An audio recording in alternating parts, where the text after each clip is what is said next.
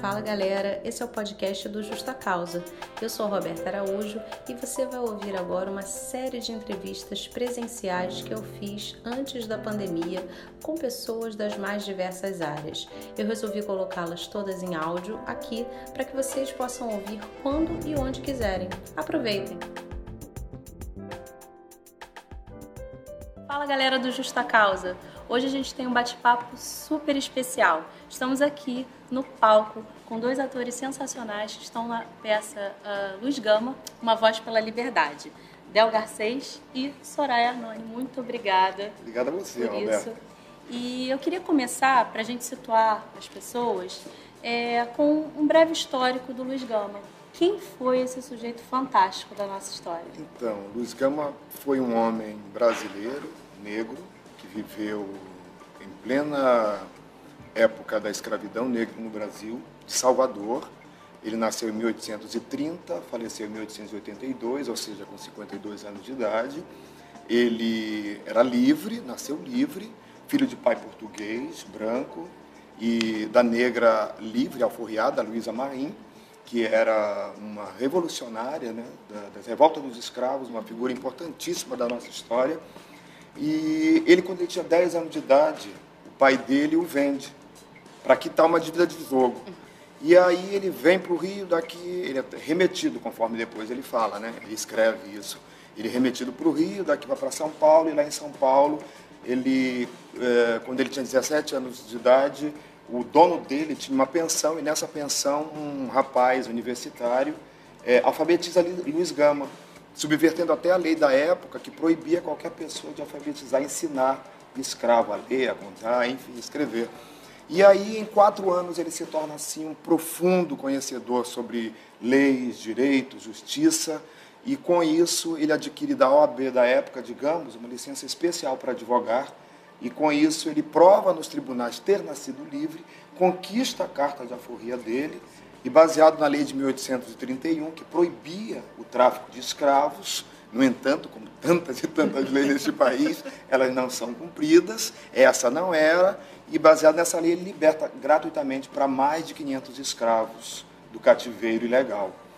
E é a primeira voz negra da literatura brasileira. Ele escreve um único livro, um livro de poemas satíricos, onde ele critica todo esse sistema escravocrata, é, e somente há, há três anos, em 2015, a OAB o reconhece como advogado, entrega o título à família, e este, no ano de 2018 ele é nomeado o patrono da abolição da escravidão no Brasil e inscrito no livro dos heróis da pátria.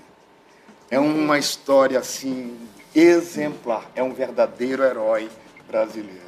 Não aprendi sobre o Luiz Gama no colégio, não aprendi sobre o Luiz Gama na faculdade de Direito. E eu conheci o Luiz Gama, assim, foi um encontro fortuito numa biblioteca. Vi um livro, vi, assim, o título do livro me chamou a atenção, que era Orfeu de Carapinha. Uhum. Exatamente. A gente cita no espetáculo. E foi é. assim que eu conheci o Luiz Gama. Que eu falei, gente, que, que cara fantástico, quero ler sobre ele. Maravilha. Como é que você conheceu o Luiz Gama? Então, é, eu, mulher negra, militante, nunca tinha ouvido falar do Luiz Gama. Nunca tinha ouvido falar. E um dia a, Nívia faz o espetáculo, né? Fazia o espetáculo e teria um, um problema de agenda, não poderia fazer. E o Del me ligou, né, junto com o Ricardo, e falou assim: caramba, a gente tem o texto, tem a apresentação, e a Nívia não vai poder fazer, você pode fazer? Eu falei assim: não, posso, manda o texto. E aí eu fui ler o texto. E fiquei encantada, fiquei encantada, né? E, e desde então, já, eu acho que eu já estou aqui no espetáculo há uns dois anos, é, eu acho, uns dois para três anos. O espetáculo está chegando ao seu, caminhando para o seu quarto ano, né? É, e todo esse tempo eu venho revezando com, com a Nívia, né? E a, a história do Luiz Gama é maravilhosa. É, a gente pensar que um cara como esse, com a trajetória que ele teve, chegar ao século XXI praticamente é, esquecido pela historiografia e poder participar desse processo de resgate da memória dele. Né? No momento em que a gente vê a população negra é, se escolarizando mais, se empoderando mais, poder falar sobre esse homem para esse público é fantástico. A gente está participando aqui de, de uma é um momento histórico. E, e é incrível para mim, como militante, como atriz, como mulher negra, né? Como é que é que o pessoal recebe vocês? Olha, a recepção é sempre muito emocionada. Né? A gente majoritariamente fala para um público negro. Então, é, são poucas as possibilidades que as pessoas negras têm de ver a sua história representada no palco.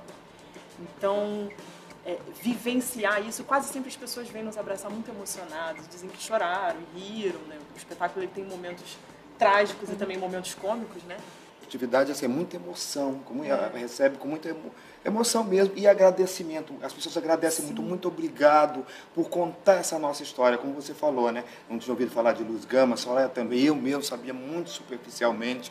A gente conhece pessoas que vão, vêm assistir negras ou não negras, que fazem curso de direito, advogados uhum. formados, é, aposentados e certamente ah, milhares que já faleceram e que não ouviram falar de Luz Gama, mas a plateia agradece.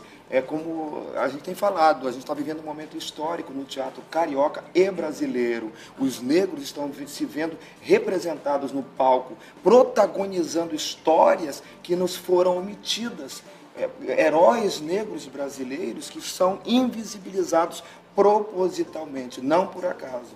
Uma das coisas que mais me chama a atenção é que o nosso público volta. Tem pessoas que assistiram duas, três, quatro, cinco vezes. vezes. 15 vezes. 15 vezes. É. Até porque o ter, a gente sempre procura contextualizar para hoje, sempre retratando situações. É tipo teatro de revista. Uhum. Teatro de revista, esse gênero, era mesmo na chanchada, na, na, na comédia, na brincadeira. E esse, num grande humor, né? E esse não. É um drama, mas que tem elementos de, de humor, trazendo, criticando o nosso momento brasileiro.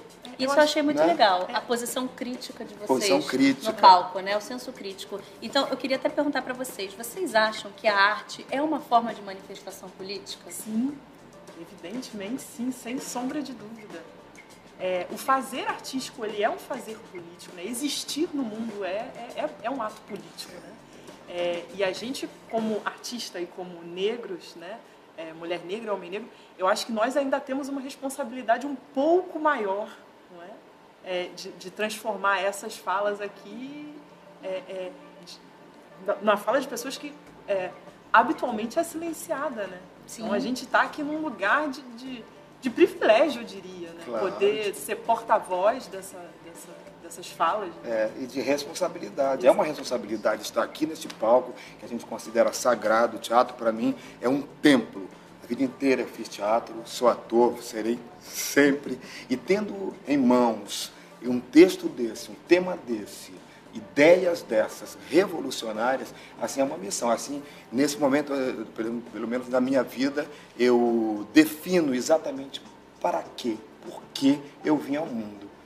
Entendeu? E é um ato político sempre, né? Viver é um ato político. E o, ato, o artista é isso, não tem como desassociar arte e, e, e política. Sim.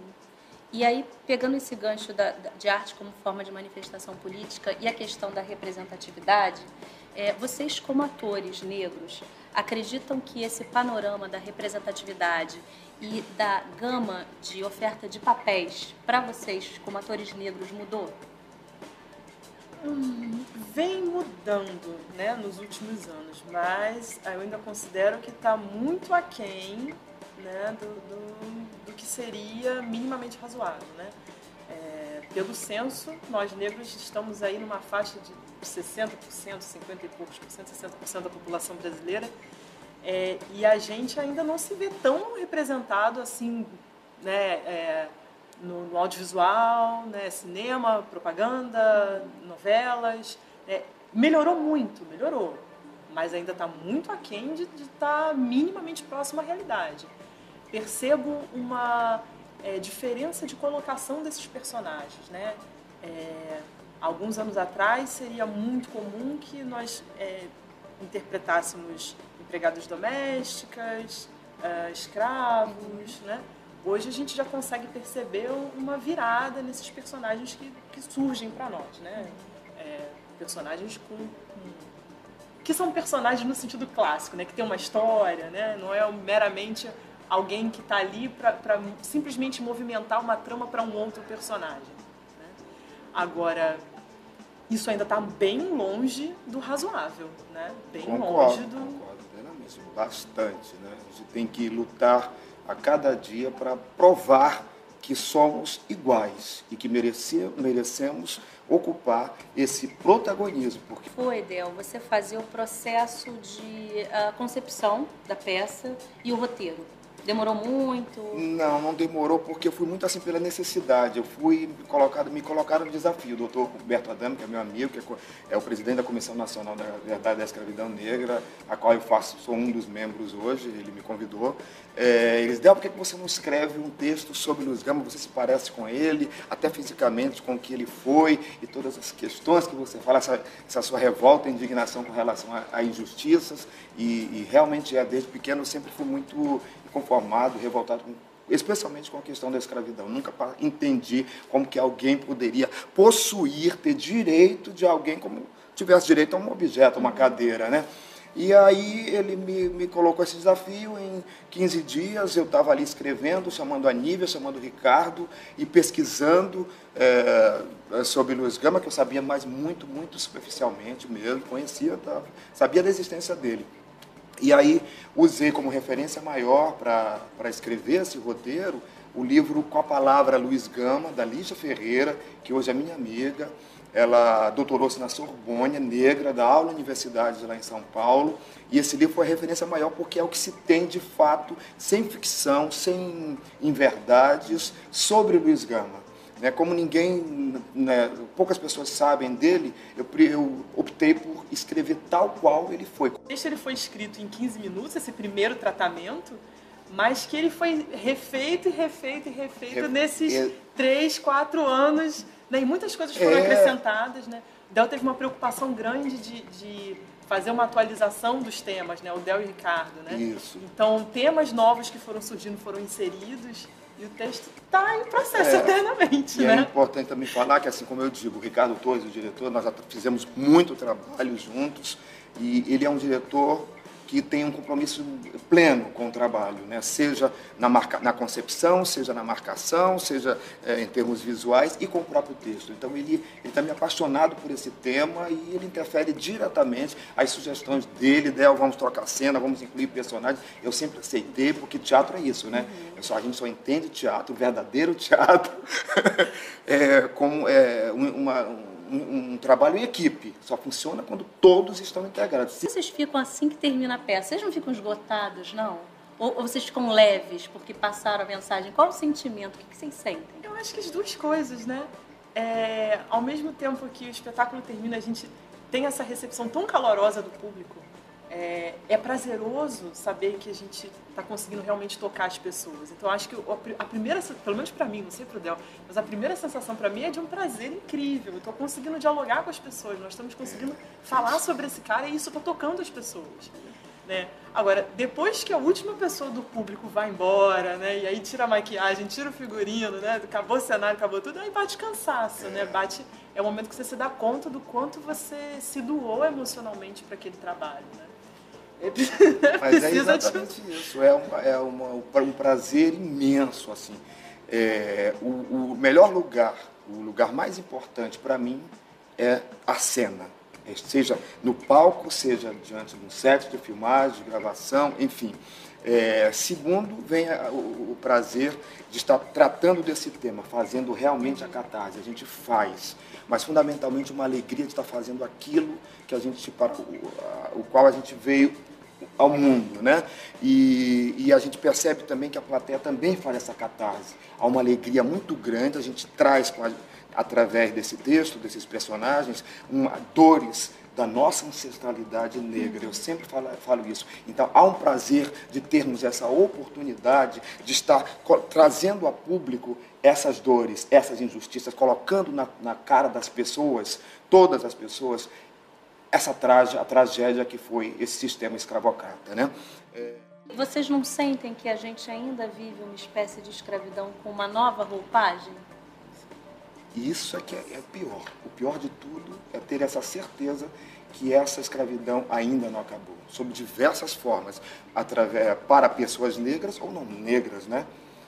As dores são de todos, as, as inclusões são necessárias para todas as pessoas, independentemente da cor. E isso vem bem de encontro com o pensamento do Luiz Gama. Ele lutava não somente pelos negros, mas para qualquer tipo de injustiça.